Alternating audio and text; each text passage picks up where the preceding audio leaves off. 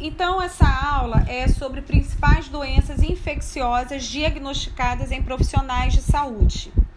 É, na verdade, é, ela faz parte dessa, do, do trabalho que vocês estão fazendo sobre doenças.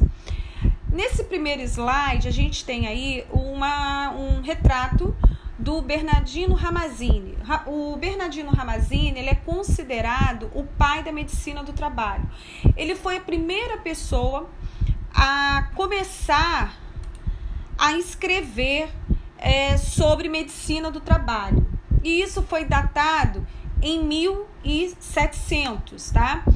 Então ele fez, inclusive, tem um trabalho é, do, do Ramazzini que é o tratado, né, Morbis Artificum Diatriba, doenças do trabalho, aonde ele começou a, a descrever doenças do trabalho, ou seja, profissionais que desenvolviam doenças. E aí ele começou a perceber que eram profissionais que trabalhavam com produtos químicos, profissionais que tinham muita poeira, é, metais, né, um componente químico e outros agentes encontrados por trabalhadores em 52 ocupações. Mas percebam, não se falava em doenças provocadas por material biológico. Lá por volta de 1700, quando ele começa a fazer esse trabalho, quais eram as profissões né, que se tinham naquele momento, né, nesse, nessa época desse século? Eram profissões voltadas à parte industrial. Né? É, muitos existiam né, muitas fábricas, por exemplo, de tecido. E o tingimento do tecido ele é algo tóxico. Até mesmo nos dias atuais, você tem essa toxicidade. Mas naquela época era muito pior. Então, é, muitas pessoas morriam ainda jovens, né? Para vocês terem uma ideia, a Inglaterra, que é o país que começou a, primeiro a se industrializar, era um país em que as pessoas morriam com menos de 30 anos. Chegar aos 30 anos era luxo. E não se sabiam a causa morte daquelas pessoas, ou doenças mesmo, né, provocadas por bactérias e vírus que eram desconhecidas, ou a pessoa se intoxicava mesmo por produtos químicos, porque naquela época, além de não se conhecer, tinha-se é, o problema de não se ter nenhum tipo de EPI, nenhum equipamento de proteção para essas pessoas. Então, essas pessoas trabalhavam e acabavam se contaminando, se intoxicando. É, a poeira também, ela fazia mal a essas pessoas, então você tinha construções, né? Vários tipos de, de profissões naquela época em que não se tinha nenhum tipo de EPI. Então as pessoas acabavam chegando ao óbito. E, e o Bernardino ele começou a catalogar isso, a descrever né, os sintomas que a pessoa tinha, o tipo de trabalho que era desenvolvido por aquela pessoa. E aí ele fez esse, esse documento.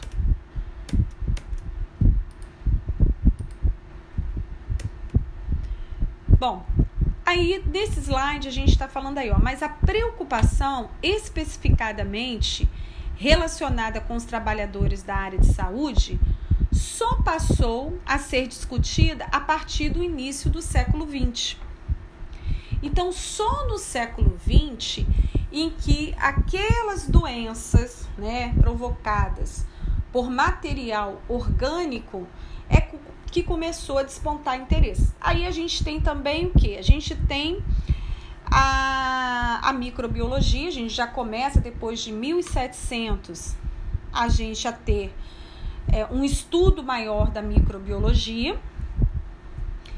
É, começou já a se é, caracterizar os tipos de bactérias que existiam, já se tinham identificado os vírus. Então começa-se a perceber que aqueles profissionais da área de saúde adoeciam em algumas doenças com características semelhantes. Então começa só no século XX que se começa a ter essa preocupação relacionada à área de saúde. Até porque a medicina no século XX, ela já para o meio do século XX para o final, é que ela começa a ser uma profissão é, reconhecida como muito importante, porque antes, não. Que, as profissões que davam rentabilidade, status social, era engenharia, principalmente o direito, mas a medicina não. A medicina não tinha-se muita importância, né? A gente fala assim, mas como assim? É importantíssimo os médicos, os enfermeiros, né, os técnicos de enfermagem, de laboratório? Sim, hoje a gente dá essa importância. Antigamente não. Morrer, por incrível que pareça, era algo comum. E as pessoas morriam jovens. Né? Mas, com todo o avanço da tecnologia, a gente passa a ter realmente é, um interesse maior pela área da saúde. E aí, nos anos 40, diferentes autores publicaram a ocorrência de casos de infecções bacterianas e virais relacionadas com o trabalho. Em sua maioria, eram atribuídos aos procedimentos de pipetar com a boca ou a acidentes envolvendo o uso de seringas e agulhas. Então vamos lá, olha o que, que eu estou falando. Pipetar com a boca. O pipetar com a boca, eu não sei é, se vocês conhecem, é um, um, instrumento, uma vidraria, né? Como se fosse um canudo bem fino de vidro. Eu tenho a imagem, eu coloquei para vocês. É, tá vendo aqui essa imagem? E ela é graduada, ou seja, ali eu tenho, tenho vários tipos. É 0,1 ml, 0,2, meio, 1, 2, 3, 4, 5, 10 ml, 20 ml. Então, o profissional, o que, que ele fazia? Ele vinha com a. colocava na boca e soprava, puxava um líquido por dentro aqui, colocando o líquido no volume que ele precisava. Isso é utilizado ainda em laboratórios de pesquisas, em laboratórios de análises clínicas, né? Só que esse processo de pipetar, né, de fazer essa sucção pela boca, facilitava a contaminação dos profissionais. Se naquela, naquela, naquele líquido tivesse uma contaminação por bactérias ou por vírus, né, fungos, esse profissional ele tinha uma facilidade maior, né, um risco maior de se contaminar e desenvolver uma doença. Então eles começaram a observar isso, né? Que é, esse processo acabava fazendo com que surgissem doenças no profissional. É, e aí o que, que acontecia? O que, que aconteceu? Inventou-se um instrumento chamado pera, pera de sucção. Por que pera? Se vocês perceberem a imagem aí, vocês vão ver que se assemelha o formato de uma pera. Então, essa pera ela é feita manualmente. O profissional ele não precisa mais colocar a boca, ele não precisa mais fazer a sucção via oral. Então, o surgimento da pera diminuiu o risco de contaminação por sucção via oral. Hoje, o que, que acontece? Nós já temos é, outros tipos de é, de instrumentos para se pipetar, tá? É, aqui fala, olha nesse, a pera de sucção é um dos pipetadores mais usados em laboratórios de química, por ser o mais barato encontrado no mercado, além de fazer muito bem sua função, que é de, succionar e escoar líquidos de pipetas. Segundo Moulaklet, e Skook, a pera de sucção recebe também o nome de pipetador de três vias, ou originalmente propipete, e é um material de laboratório feito de borracha usado para auxiliar na sucção de líquidos através de pipetas, de modo a transferir o líquido de um local para outro. Então, isso aí já foi um avanço, porque se conseguiu diminuir o risco para esses profissionais. Hoje, a gente já tem é, instrumentos, né? tipos vocês estão vendo nessa imagem aí são micropipetas. Percebam que a parte de vidro vai se acoplar nesse instrumento que a gente chama de vulgarmente de canetas. E esses instrumentos, elas são automáticas. A gente põe a graduação que quer. Então eu já já puxa a quantidade certinha do líquido para dentro da pipeta de vidro tá? Então, é, é, só que é um equipamento mais caro, é um equipamento que ele precisa ser de tempo em tempo enviado ao fabricante para que se possa fazer uma manutenção de calibragem. Calibragem é para que se puxe a quantidade certa, o volume certo para dentro da pipeta de vidro.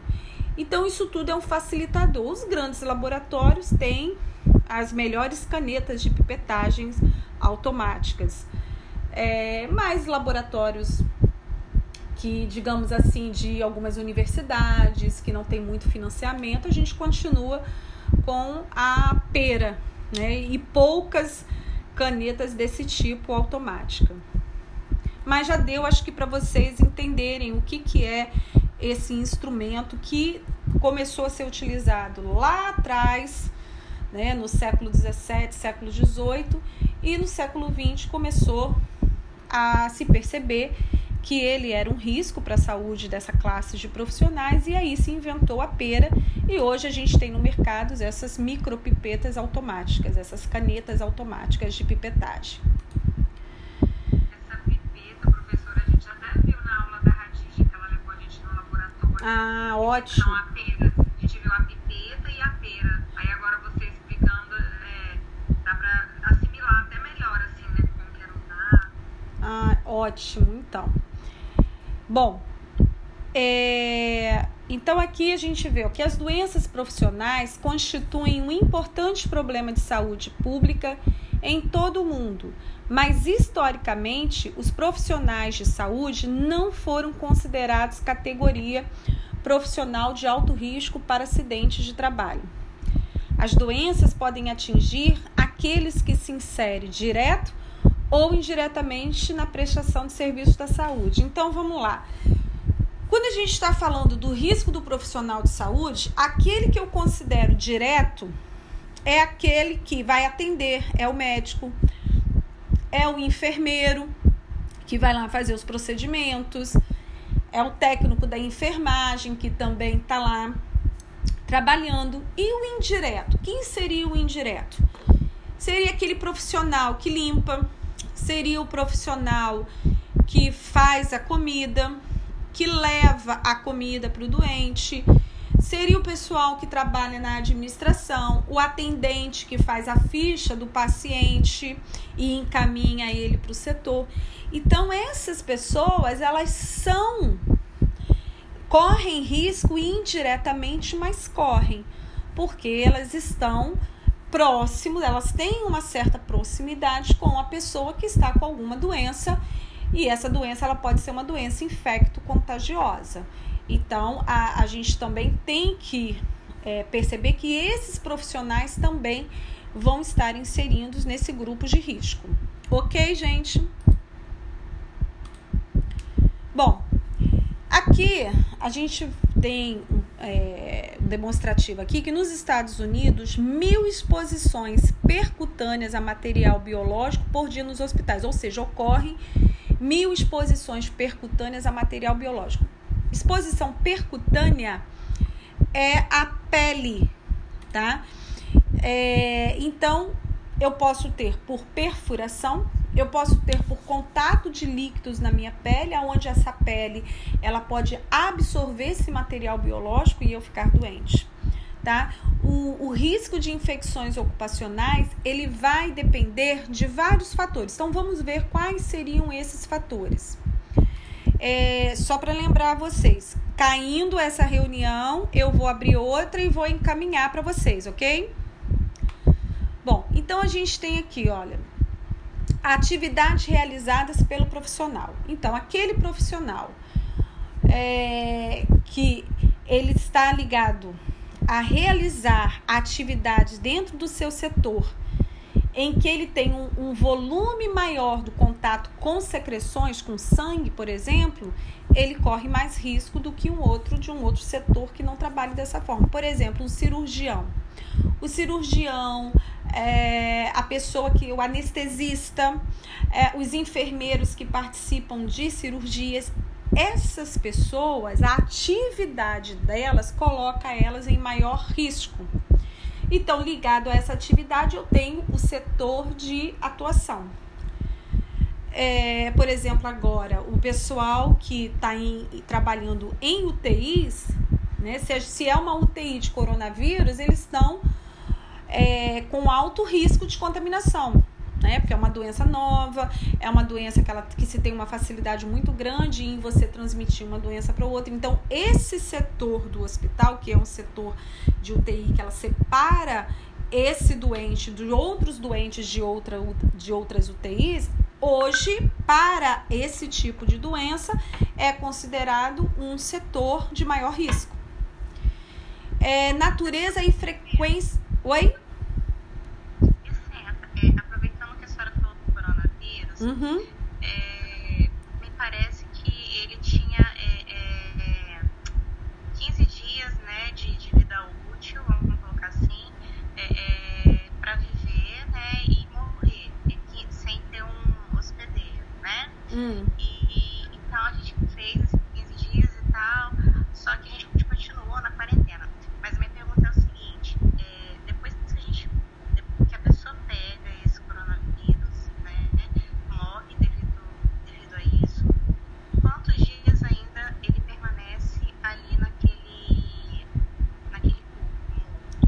corpo morto, não se sabe ainda ao certo. Ele pode viver dias ali. Isso é fato. Ele ainda naquela matéria ali, como ele é vírus, ele pode ainda viver. Depois ele vai morrer. Por isso que o caixão vem lacrado. Agora, deixa eu só corrigir uma coisa que você falou. Esses 15 dias do microorganismo depende em que que ele esteja é, já pelos estudos aí que eles viram, eles viram que em metal ele tem um determinado tempo de vida, no plástico tem um outro tempo de vida diferente. No organismo humano vai depender, é, é, ele, vai, ele vai se disseminar e permanecer vivo dependendo de como esse organismo reaja. Ele não é que ele entrou no corpo humano e ele vai fazer um ciclo de 15 dias, não. Se fosse assim, nós não tínhamos pessoas é, ainda em tratamento na UTI com 20 dias, 25 dias. Pelo meu vizinho aqui do meu prédio, ele se contaminou, ele fez uma viagem e voltou doente. Ele ficou 36 dias internado. É claro que menos do que disso aí, você tirando uns dias, ele teve a cura dele. A, a, ele saiu da intubação com 20 e poucos dias. Então, assim, a gente não pode dizer que ele, ah, ele faz um ciclo. A quarentena é, não é que o vírus vai deixar de existir. Na verdade, a gente vai voltar para as ruas, a gente vai voltar para a nossa vida profissional e o vírus vai continuar na população. Só que o que se o que o, o objetivo da quarentena desse tempo em que você diminui a circulação das pessoas é fazer com que os hospitais consigam atender as pessoas que necessitam da, da UTI é, é, em tempos diferentes, entendeu? Por exemplo, se todo mundo tivesse na rua, na rua agora e muita gente precisasse dessa UTI, mais do que, do que se está atendendo hoje, as pessoas não poder, não conseguiriam ser atendidas, que é o caso de Manaus. Eu não sei se vocês estão acompanhando. Eu vi ontem no Fantástico uma coisa horrível. Um senhor que foi para tentar atendimento, né? uma senhora chegou lá, é, não tinha leito, ela precisava de ser entubada, ela precisava de um leito de UTI e não tinha. Aí qual foi a resposta da profissional? Nós vamos ter que esperar surgir uma vaga, ou seja, alguém da UTI morrer para colocar ela. Conclusão: duas horas depois, essa senhora estava morta, porque não teve como ser entubada. Então, o, a quarentena, o objetivo da quarentena é esse: é diminuir a velocidade da curva para que você tenha poucas pessoas, né? Ou seja, que, que a, o atendimento seja com o número de atendimentos que pode ser feito na UTI seja compatível com o número de pessoas que necessitam. Agora, se eu tenho todo mundo, nenhum, não é só por ser o Brasil, por todos os problemas na saúde que a gente tem. Vocês podem ver que a Itália teve que fazer isso, a Itália não conseguiu, a Espanha, né, tava com problemas. Nova York, né, que é a cidade do país mais rico do mundo, e também tá lá, sem ter condições de atender toda a população. Então, o objetivo da quarentena, gente, é esse. E quando a gente voltar para as ruas, a gente vai ter que ter todo o cuidado. Porque o vírus ele não vai deixar de existir. A gente só vai poder ficar mais confiante quando se tiver a vacina. Que aí a gente entra até na prova de vocês. Porque a vacina, qual o objetivo da vacina? É prevenir. A vacina, ela é preventiva ela você entra em contato com aquele vírus que ele não está morto nela, mas ele está enfraquecido. É suficiente para o meu organismo passar a produzir anticorpos sem que eu fique doente. Então, na verdade, a gente só vai estar, não é que ele vai deixar de existir, só não vai haver um grande risco para o coronavírus, para o Covid, quando se tiver a vacina. Ok? Então, assim, nada. Então, continuando aqui, natureza e frequência a, das exposições, a probabilidade da exposição envolver material infectado, então nem todo paciente que a gente faz lá um, um exame tem alguma doença infecto-contagiosa, então o risco diminui. E a resposta imunológica do profissional e a possibilidade de infecção após determinado tipo de exposição. Então, aqui nesse outro slide, gente, daqui a pouco vai cair a reunião, tá? E aí eu vou entrar de novo. A transmissão dos agentes biológicos ocorre por inalação, que é, é quando você está num ambiente e você tem uma pessoa doente e você acaba respirando aquele mesmo ar e ali você pode ter gotículas, né, por espirro, pela fala e aí você acaba inalando. A penetração através da pele, que aí você tem uma perfuração, como mostra a imagem, e aí o contato com a secreção, né, ou com o objeto que esteja contaminado, eu posso adoecer. O contato da pele, né, pele a pele, pode ser transmitido, ou mucosas, que é a parte da a boca, a saliva, a região do nariz internamente e a ingestão, se eu vou ingerir algo que esteja contaminado. Então, até uma comida que eu posso começar a ingerir, que alguém tenha tido saliva que tenha caído nessa minha comida. Se aquela saliva está contaminada, eu posso acabar me contaminando também, ok?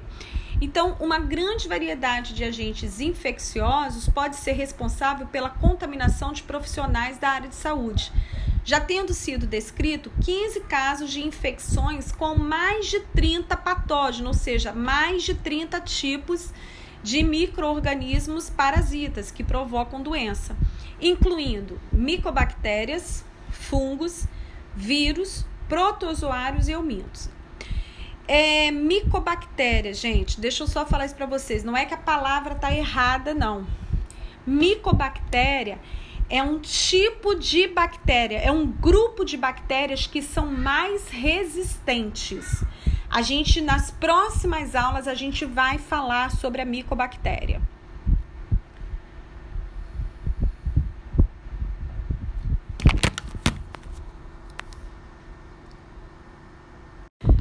Continuando, então, eu estava falando sobre a micobactéria. Então, a micobactéria é um, um grupo né, de. Deixa eu aceitar a gemina aqui. É um grupo de bactérias, são bactérias que elas são mais resistentes do que aquelas que não são consideradas micobactérias. E aí é, é dentro dessa classe de, de, de bactérias que a gente vai ver a importância da autoclave nos hospitais, nas clínicas, nas clínicas de estéticas, tá? mas a gente vai falar isso nas próximas aulas. A gente tem também patógenos, né, que são classificados como fungos, vírus, é, protozoários e os eumintos, que são vermes. Bom, as infecções por patógenos de transmissão sanguínea estão entre os principais riscos para os profissionais de saúde.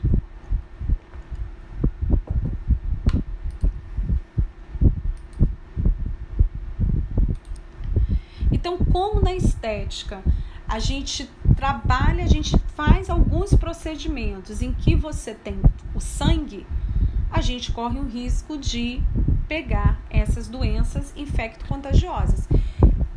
E aí a gente fala muito da questão do sangue, né? Ah, porque o contato com sangue é muito fácil, principalmente porque isso foi muito discutido por causa do, do surgimento do, do HIV. Então isso ficou assim muito discutido, né, muito falado. Na verdade, até se passou a se dar mais importância ainda à área de saúde e à biossegurança na área de saúde por quando houve na década de 60 para 70 o surgimento do HIV, né? Na verdade, eles começaram a se ter alguns casos, eles não sabiam o que era, não conseguiam diagnosticar. E aí com o avanço dos estudos, no final da década de 70 para 80, é que eles é, deram o nome né, de HIV, síndrome da imunodeficiência adquirida, e aí eles perceberam que aquelas pessoas elas desenvolviam determinadas doenças, por quê? Porque o sistema imunológico estava enfraquecido. E a pergunta era: por que, que ele está enfraquecido? Por que, que essa pessoa não tem a capacidade de produzir anticorpos? Por que essa pessoa que já teve determinadas doenças não tem no seu organismo anticorpos quando deveria ter? Então, aí eles identificaram que era por causa de um vírus que ele atacava o sistema imunológico, ele destruía as células de defesa.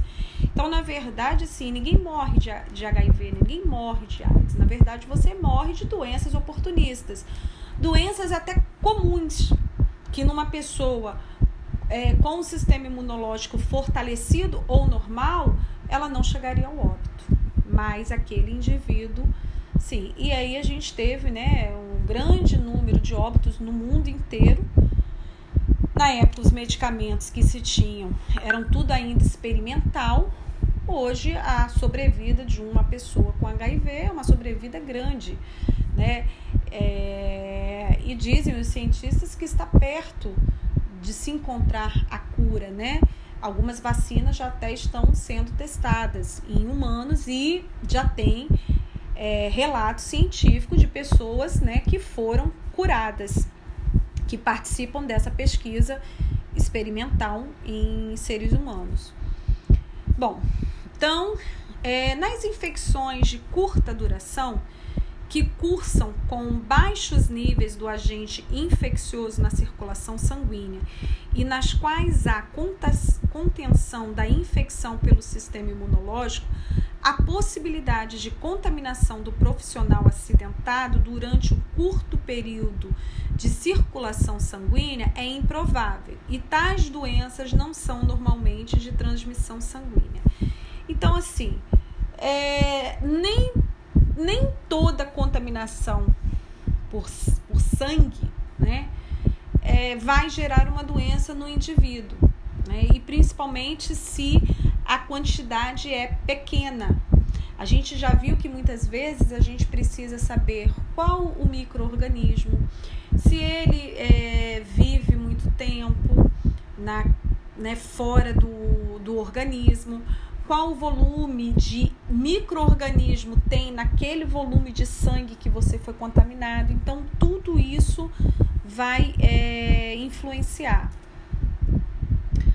Outras infecções cursam com a presença contínua ou intermitente de partícula infecciosa na corrente sanguínea, oferecendo risco contínuo de transmissão.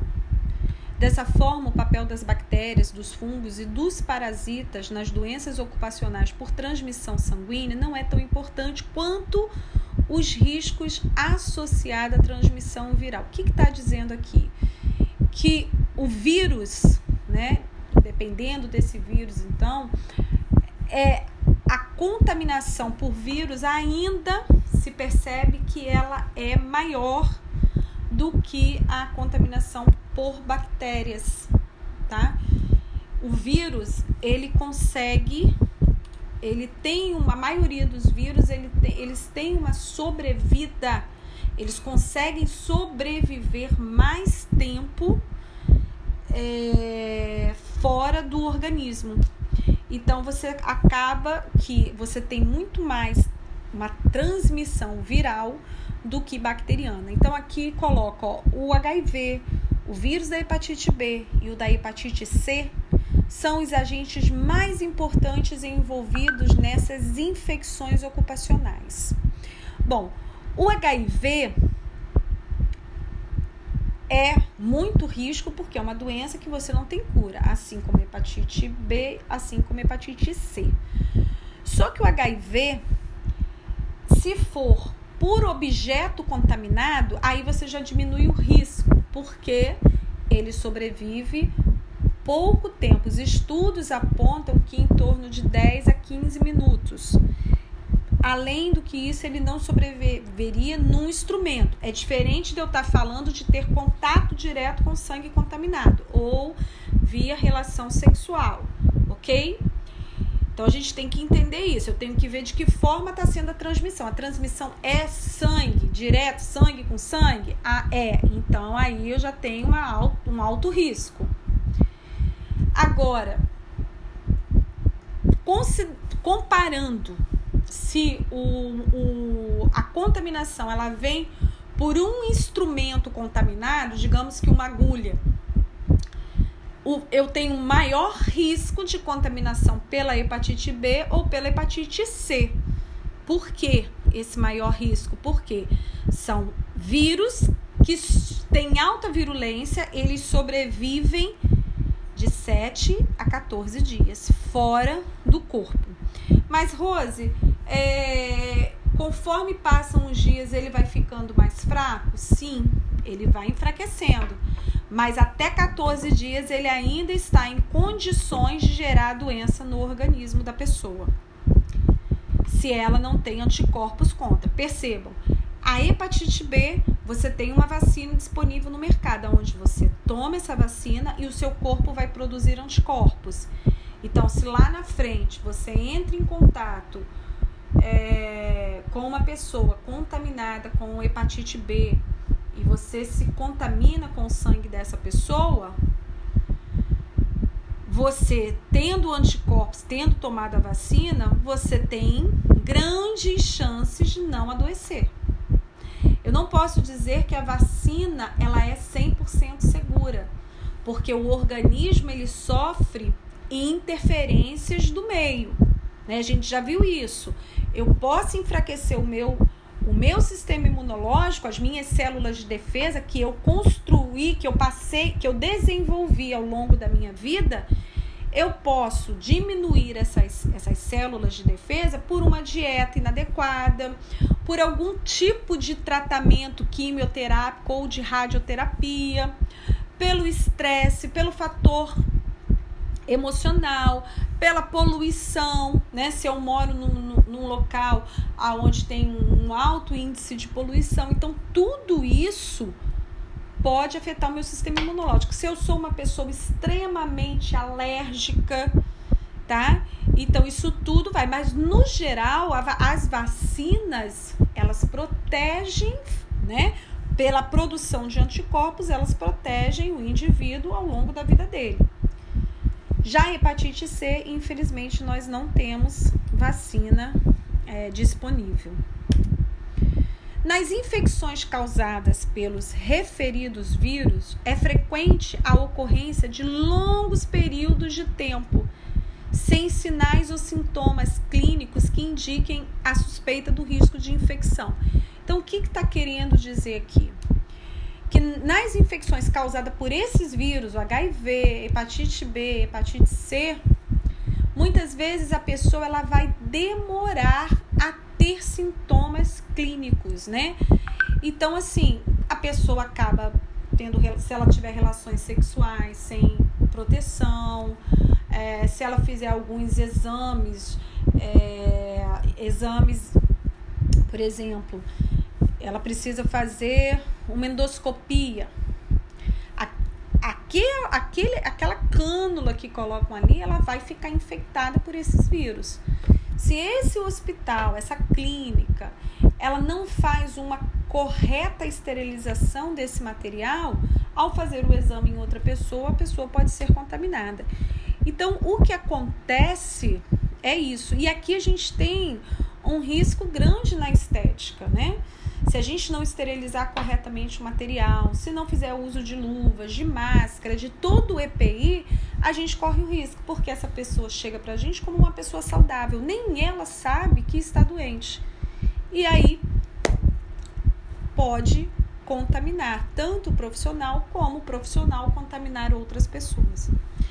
Então, embora o risco para aquisição da hepatite B por acidente de trabalho seja conhecido desde 1949, um plano sistemático para redução dos riscos de exposição só foi desenvolvido após o aparecimento da epidemia da síndrome da imunodeficiência adquirida, que foi o que eu falei ainda há pouco com vocês. Que só se olhou para esses profissionais da saúde e se pensou em precisamos cuidar desses profissionais, precisamos inserir medidas de prevenção com o surgimento do HIV. Até então, é, as pessoas estavam, principalmente pessoas que faziam é, hemodiálise, essas pessoas vinham ao óbito depois com vários, né, é, gripe, pneumonia, doenças corriqueiras, e eles não sabiam explicar o porquê que o corpo não havia conseguido. E na verdade era isso, porque essas pessoas acabavam se contaminando com o sangue que recebiam porque era um sangue contaminado por HIV. Então aí teve todo um novo olhar para os profissionais da área de saúde. Entre as infecções por via aérea, a tuberculose merece especial consideração. Vejam só, tuberculose é uma doença que ela é transmitida por via aérea também. Então, olha só, nós estamos século 21, a, a tuberculose ela matou milhares de pessoas no século 19, século 20. E aí, com a identificação da bactéria da tuberculose e depois, né, a, surgimento, né, a criação dos antibióticos, né, e, e também a vacina, a gente diminuiu isso. Mas ainda hoje é um problema para os profissionais da área de saúde. Então, olha só, estudos brasileiros recentes demonstram taxas de viragem tuberculínea anual que podem ultrapassar a 10% superiores estimadas na população geral do Brasil, 1% da população geral. E de alguns países africanos tem entre 2 a 4%. Então a gente pensa assim, 10%, né, pensando em população brasileira, 1% é muita coisa, gente. Não é pouco, é muita gente que morre, tá? Por tuberculose.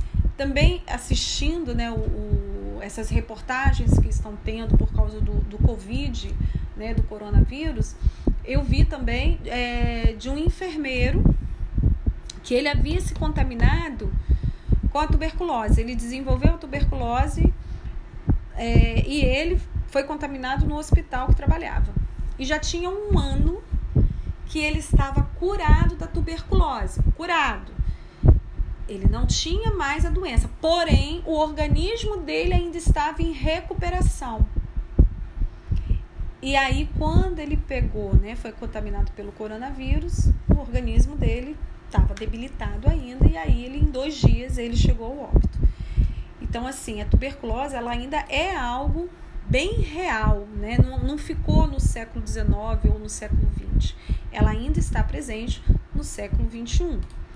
E ela é uma doença que a gente, por contato próximo com a pessoa, a gente acaba se contaminando. Aqui, meninas, é, eu coloquei para vocês no final do slide tem o link dessa pesquisa de campo, mas eu digitei ela todinha aqui para facilitar e eu vou ler para vocês. É um estudo inédito feito pela. Eu queria bastante atenção de vocês nesse, nesse estudo. Um estudo inédito feito pela Secretaria de Saúde de São Paulo aponta que uma em cada 10 manicures ou pedicuras tem hepatite. Bom, quando você pensa em São Paulo, São Paulo tem uma população muito grande, né? Se a gente compara a população só de Vitória, da capital, né? É, você não tem nem, na verdade, não tem nem como comparar. É, só, por exemplo, um tempo atrás eu vi do Rio de Janeiro, de São Paulo não sei, mas São Paulo ainda é maior do que Rio a população. Mas se você pegasse só a população da Rocinha, da Rocinha, né, que é uma área de comunidade, ali na área de São Conrado, na zona sul do Rio de Janeiro, só a população da Rocinha é maior do que a população de Vitória. Então, você está falando de uma comunidade, de uma favela dentro do Rio de Janeiro para uma população da capital do Espírito Santo. Então, assim, Vitória tem um número populacional infinitamente menor, né? Muito menor quando se comparado a Rio de Janeiro, principalmente a São Paulo. Então, quando a gente fala cada 10 manicures você tem hepatite, isso é preocupante.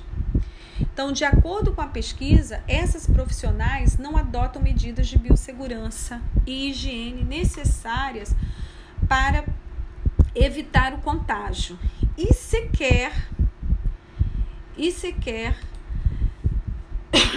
perdão, e sequer, me perdi aqui, sabem dos riscos de saúde relacionados à atividade que exerce.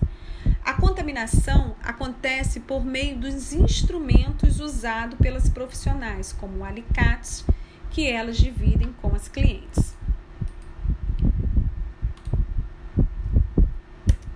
Ai, acho que eu passei dois.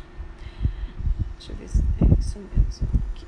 A pesquisa verificou também que só 26% das manicures entrevistadas faziam a esterilização dos instrumentais com autoclave. Então vamos lá. A autoclave, eu coloquei aí entre parênteses, é uma desinfecção, ou seja, um, um método de esterilização por meio do vapor, alta pressão e calor úmido, tá?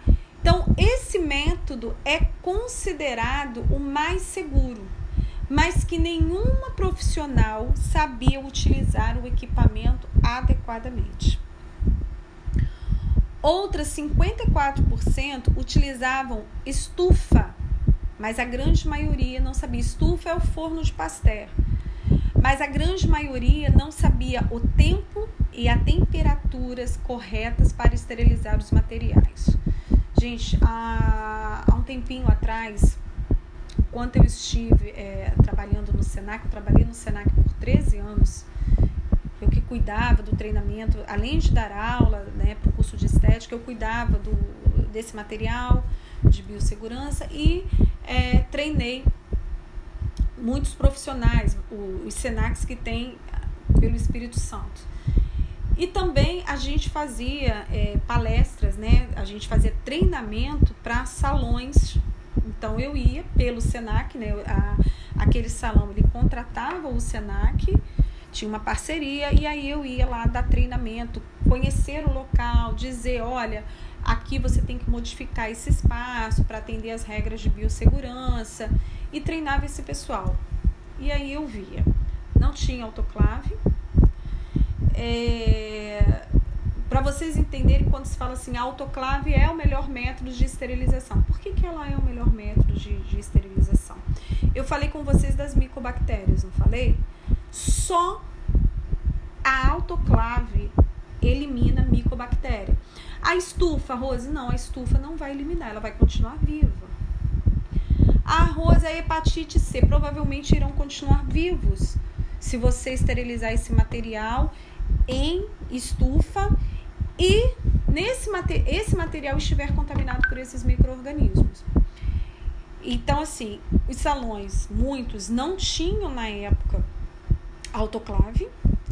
Tinham, mas estava lá apenas às vezes de enfeite, outros tinham, mas estava de enfeite, os profissionais não sabiam usar. Ela estava instalada é, de forma inadequada.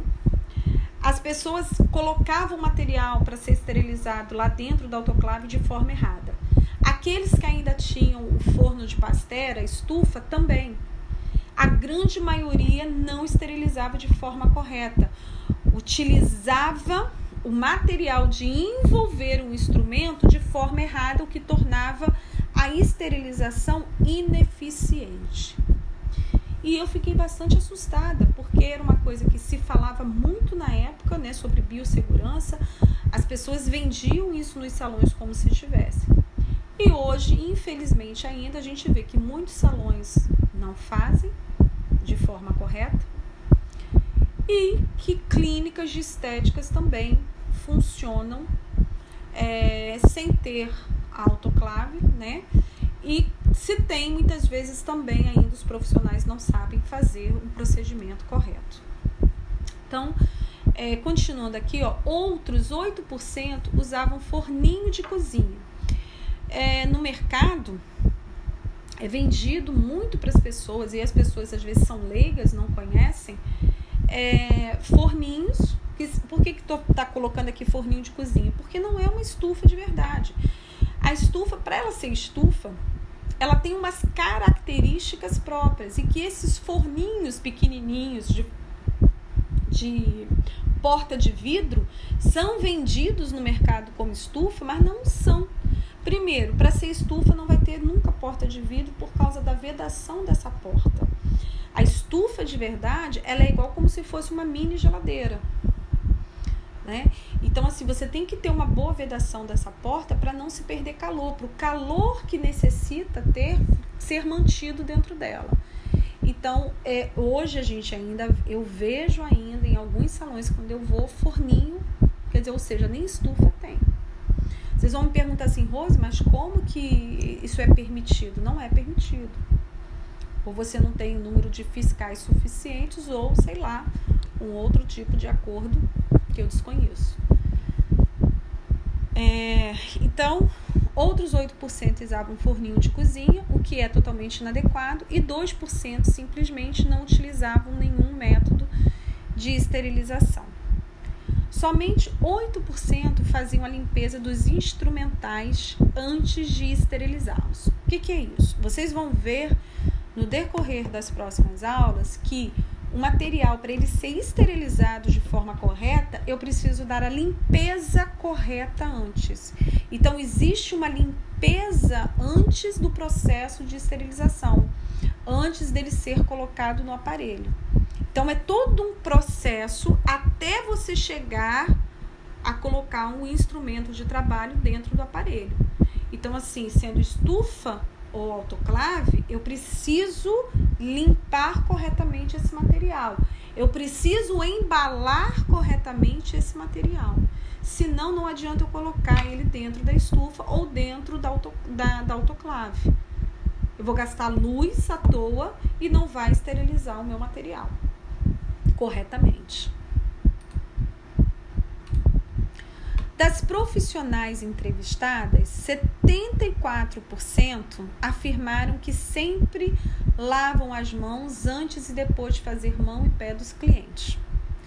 No entanto, foi constatado que ninguém adotou esse procedimento enquanto a pesquisadora permaneceu no salão observando o atendimento. Isso eu também observei muito, que às vezes a gente ia até como é, cliente e aí a gente conseguia observar. Aliás, o fiscal, ele quando ele vai é, para tentar pegar algum furo, porque teve alguma denúncia, ele geralmente ele vai como cliente, né? Porque se ele se identifica, já gera aquele desconforto, as pessoas passam a sabe o que tem para fazer, sabe tem ele reza a cartilha certinho, mas na verdade não faz é isso que acontece. Mas por que, que acontece isso? Né? Eu, eu, eu fico a me perguntar por que, que uma pessoa que sabe, que tem o conhecimento, não faz uso disso? Eu acho que ela ainda não se conscientizou que ela pode ser a próxima vítima, ela pode ser a pessoa que vai se infectar. Então, é, esse das mãos vocês podem observar quando vocês vão fazer com a manicure. Observa se a sua manicure, ela você chegou, ela ainda estava atendendo a pessoa antes de você. Observa se ela levantou, se ela foi lá, se ela lavou as mãos e veio fazer a sua unha. Eu acho que vocês vão me dizer que, que não. É, que a maioria, eu acredito ainda, que infelizmente não faça isso. Até porque às vezes o, o, o tempo que o salão coloca para ela atender uma cliente e outra, às vezes é insuficiente para o tempo que ela teria que gastar realmente para fazer a unha, a mão e o pé daquela pessoa. Então, às vezes, ela já começa a pessoa depois atrasada. E aí, aquela questão do, ah, eu vou levantar, vou lavar minha mão, vou passar o álcool da minha mão para colocar, para eu começar a fazer, tocar nessa cliente, ela já desistiu de fazer isso porque ela está muito atrasada. Isso justifica? Claro que não. Segurança, a saúde dela tem que estar em primeiro lugar. Primeiro pensar nela, né? A minha saúde também. Eu preciso me limpar e pensar no cliente. Então, é, das entrevistadas, 20% disseram que usam luvas no trabalho, mas só 5% foram observadas utilizando a proteção. Das 100 manicures entrevistadas, 72% desconheciam as formas de transmissão de hepatite B. E 85% não sabiam como se pega hepatite C. Se não sabe como pega hepatite C, também não sabe como pega hepatite B, porque é a mesma forma.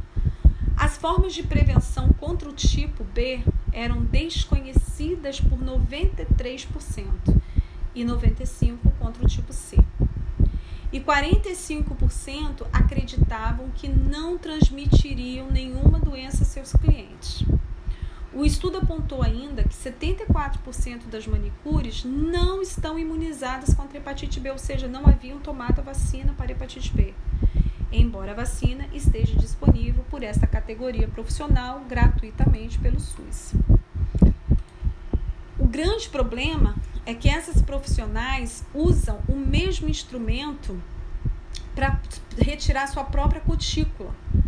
Como, em geral, não adotam os cuidados de biossegurança, é bem provável que estejam se contaminando com a hepatite e transmitindo o vírus também às suas clientes, afirma Andréa Deneluz Schunk de Oliveira, enfermeira do Instituto Emílio Ribas, responsável pela pesquisa. A pesquisadora sugere que as clientes dos salões de beleza procurem observar as condições de higiene e esterilização dos materiais.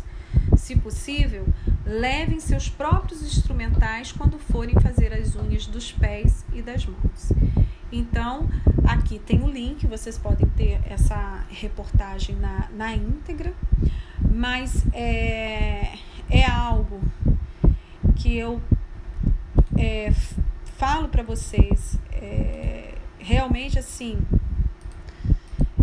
é, isso é algo real, tá? Não, não é só se vão dizer para mim assim, ah, Rose, é, São Paulo, essa realidade, não. Eu digo mesmo para vocês, eu vi muito isso.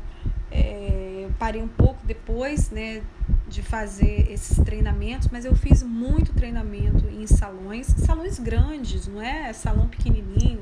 Fui a alguns pelo Senac também, é, de bairros, mas eu fiz aqui na, na capital, em Vitória, salões de nome, dos quais eu vi que não faziam.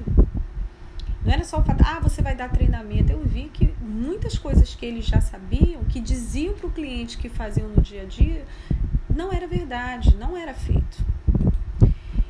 Bom, então, gente, olha só, aqui é, eu não vou falar sobre cada uma dessas doenças, esse é o trabalho de vocês, né?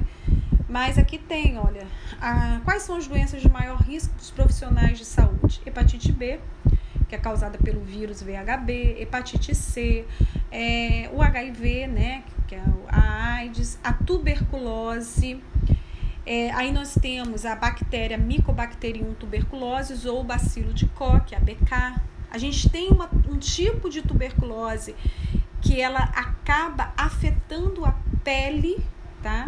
E aí é um risco para o pessoal de estética. A gripe, né? Porque ela é muito, é muito fácil de ser transmitida, porque é via oral e a gente fica muito próximo do cliente. A varicela, que causa o herpes, é, o mesmo vírus do herpes zoster. A coqueluche, a gente tem a bactéria Bortella pertussis. A coqueluche, é, ela é uma, é uma doença que ela é provocada, a pessoa tem uma tosse, né? É uma tosse que ela começa seca, depois ela vai se tornando uma tosse secretiva. As pessoas pensam às vezes que é um resfriado, que você está tendo algum tipo de alergia, e ela, ainda assim, nessa fase que ela não é muito secretiva, ela está transmitindo né, a bactéria para a pessoa. E aí ela começa a dar um catarro que sufoca, tá? E a pessoa, se ela não for socorrida, ela acaba vindo ao óbito por asfixia. Então, é, a gente percebe também na área de saúde um número de, de, de surgimento dessa doença, porque muitas pessoas deixaram de se vacinar. Né? Eram doenças comuns no início do século XX. Ah, veio a vacina, a população começou a vacinar e erradicou por um tempo. E agora, infelizmente, no século XXI, a gente vê o surgimento dessas doenças novamente, como foi o caso do sarampo. E aí você vai fazer um estudo na população, você percebe o quê? Porque as pessoas não estão vacinando. Né? Tem um grupo aí de, é, de, de, ativistas, de pessoas que começam a dizer que ah, a vacina faz mal, você não precisa se vacinar, o seu organismo dá conta. Tem até médicos que defendem isso. Tá? E é algo muito sério. E com isso as pessoas, muitas vezes leigas, é, acreditam naquilo e aí acabam se deixando de vacinar. É, a meningite, a meningite a gente tem dois tipos de meningite, a gente tem a bacteriana e a meningite viral. O coronavírus, que eu incluí nessa lista hoje, é um, um, um risco grande para os profissionais da área de saúde, para gente esteticista também, porque você vai trabalhar muito próximo desse cliente e geralmente o cliente ele conversa com você, ele quer perguntar do procedimento, ele quer falar né, sobre o, que ele quer, se vai ficar assim. Eu tenho pessoas que até fazendo limpeza de pele a pessoa não para de falar. Então, se eu não tô de máscara, se eu não tô com óculos de proteção, ela pode me contaminar é o HN1, que é também um tipo de gripe, né, do influenza.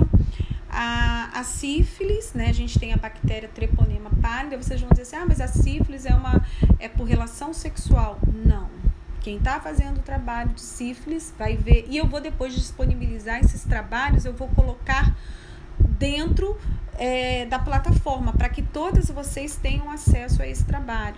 E a gente voltando né, para a sala de aula, a gente vai ver se a gente apresenta esses trabalhos.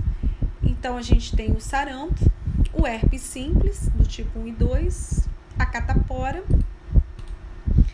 E aí, aqui era como a gente estaria vendo essa aula né, em sala de aula. Depois que eu desse a matéria, eu iria é, dividir vocês em grupos, como já foi feito, e colocar a forma do trabalho, que é exatamente o que vocês estão falando. Eu preciso, tem, vocês têm o nome da doença, vocês buscam o que é, o agente causador, como é feito o diagnóstico, os sintomas, formas de transmissão, tratamento utilizado e o mais importante para a gente, formas de prevenção. A gente vai ver que essas formas de prevenção elas vão complementar a biossegurança.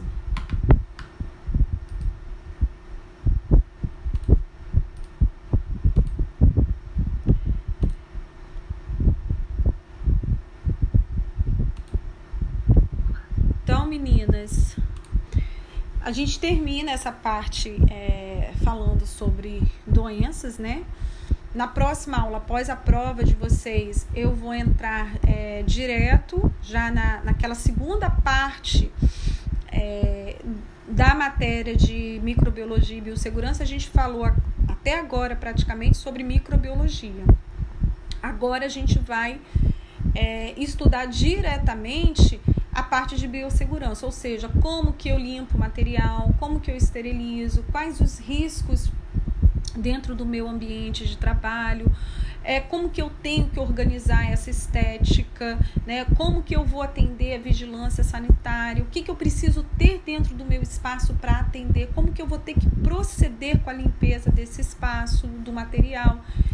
Então agora é o que, que eu fiz com vocês? Eu dei a informação para que vocês entendessem o que, que é um microorganismo, né? Quais doenças eles podem causar, né? Para que vocês criassem uma conscientização disso, que o microorganismo existe, ele está ali, ele é invisível e eu, profissional de estética, eu posso me contaminar. Agora a gente vai ver como a gente pode evitar tudo isso, tá? Alguma pergunta?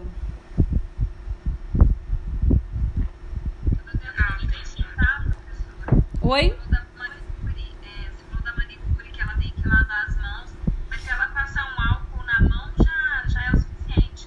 Não, nem sempre. O álcool, ele complementa a, a, a limpeza das mãos. Então, assim, é, o álcool, dependendo. Do, ela tem primeiro tem que ser um álcool 70. É, se eu não lavo as mãos com água e sabão, tá? O que, que aconteceu? Eu não fiz uma agressão a esses micro-organismos da minha mão o álcool ele vem complementar aquilo que ainda ficou de microorganismo nas minhas mãos, aquilo que ficou ainda ali, mesmo que enfraquecido, mas ainda está ali, o álcool ele acaba de eliminar. Então a gente tem que ter, quando se fala agora no, no Covid, né? Porque essa questão do álcool ficou muito. Ah, o, o álcool, eles falam o quê? Porque você está na rua. Então na rua fica difícil eu ter ter disponível água e sabão para eu lavar. De repente eu estou num local que eu não tenho como lavar, então eu vou ali e esfrego bem o álcool nas minhas mãos. E a gente tem que até pensar o seguinte: se eu, a cada cliente, a manicure, ela ficar jogando toda hora álcool e esfregando, vai chegar uma hora que ela não vai ter mais mão. Então, é, é o que, que tem que ser feito ali? O ideal é que ela lave com água e sabão aí ela complementa ou não com álcool. Se ela fizer a lavagem das mãos direitinho, ela nem vai precisar tanto do álcool. Por quê? O álcool ele irrita. É o que os profissionais né, de saúde, aí os médicos, estão falando. Se você está em casa, você não foi na rua, você não saiu, não tem ninguém que entrou na sua casa, você pode só lavar com água e sabão. Você vai passar o álcool quando você vier da rua. Aí você vai lavar com água e sabão e vai passar álcool.